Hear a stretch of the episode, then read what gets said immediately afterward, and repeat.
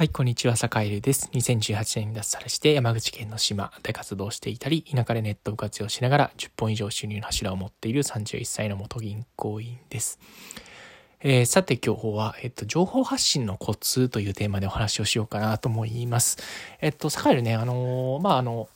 まあ、ど田舎の島で活動しているんですけど、まあ、結構ね、そこそこ、まあ、情報発信は、えっと、まあ、なんだろう、まあ、どこに住んでいる人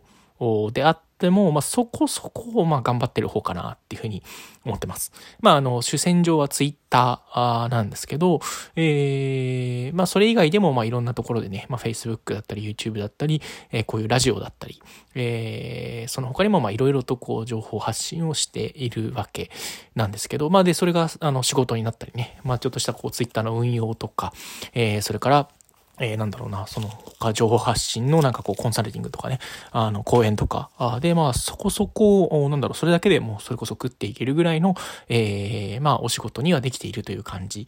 なんですが、えー、そもそもね、なんかこう情報発信って、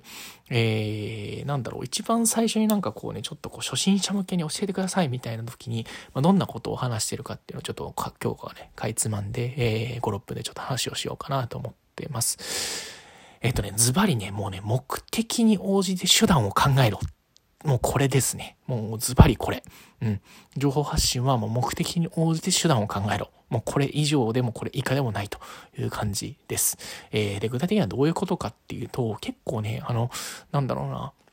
うん。SNS の研修みたいなのってよくあるんですよね。うん。っていう時に、なんだろうな。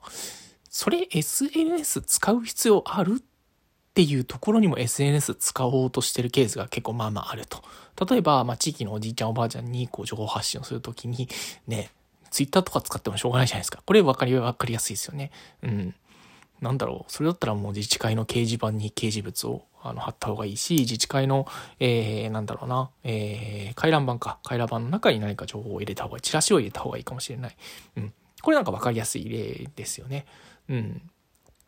その情報は果たして TikTok に載せるのがいいのか、果たして Facebook に載せるのがいいのか、インスタに載せるのがいいのか、Twitter に載せるのがいいのか、うん。その情報というのはラジオで話す方がいいのか、YouTube で話す方がいいのか、果たしてどうなのか？っていうところっていうのを、まあそもそもそこですよね。なんだろ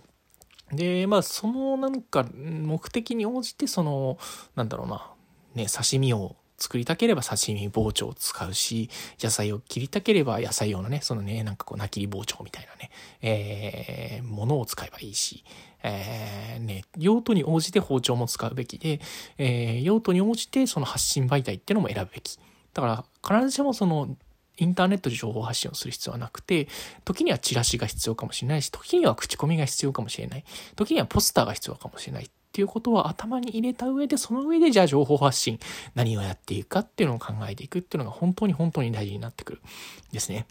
まあ特に、えー、っと、栄えるいるような田舎からだとね、やっぱり情報発信が命なんですよね。うん。それこそ栄えの場合はとにかくこうツイッターで情報発信をするようにしてはいるものの、いるものの、えー、なんだろう、表に出ている情報発信に私がやってるね、ツイッターってていうのは本当に一部であって、まあ、それ以外のところで結構頑張っていろいろ情報発信をしていると。えー、それは何だろう、人づて、えー、だったりするかもしれないし、まあ、Facebook だったりするかもしれないし、えー、あるいは、えっ、と、チラシだったり、ビラだったりするかもしれないと。うんそういう本当になんだろうな、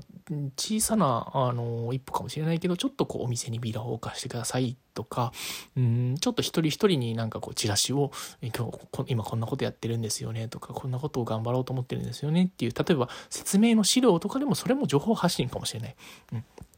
で、情報発信っていうのは広く伝われば伝わるほどいいかもしれないっていうね、あの、その幻想も捨てた方がいいですね。で場合によってはもう一人、たった一人だけに、えー、刺せばいいプレゼンっていうのも、これも情報発信ですよね。うん、とにかく広くたくさんの人にあの伝わればいいっていうのは、えー、まずもって、まあ、なかなかまあ難しいですし、まあ、そもそもね、なんていうか、一気にたくさんの人に伝えようと思って伝えられるほど、えー、っと、みんなそんなに技術ないですからね。うん。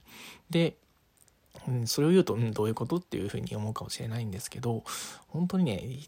対1回の発信で1人に届けて、それを1万回繰り返して1万人に届けるこれぐらい結構情報発信ってマッチョなことだったりするんですよね。なんですけど、本当にね、一回ちょっとこう情報発信、例えばね、なんかこう、Facebook に一回なんか記事を書いただけ、例えば YouTube に一回動画を上げただけで、なんかめちゃくちゃバズって、なんかこう、数万人に届く。うん。ないですから。ない。ないからもう安心してください。うん。あなたのことの情報発信を見てる人なんてはっきり言っていない。うん。その現実にまず目を向けて、えー、たった一人に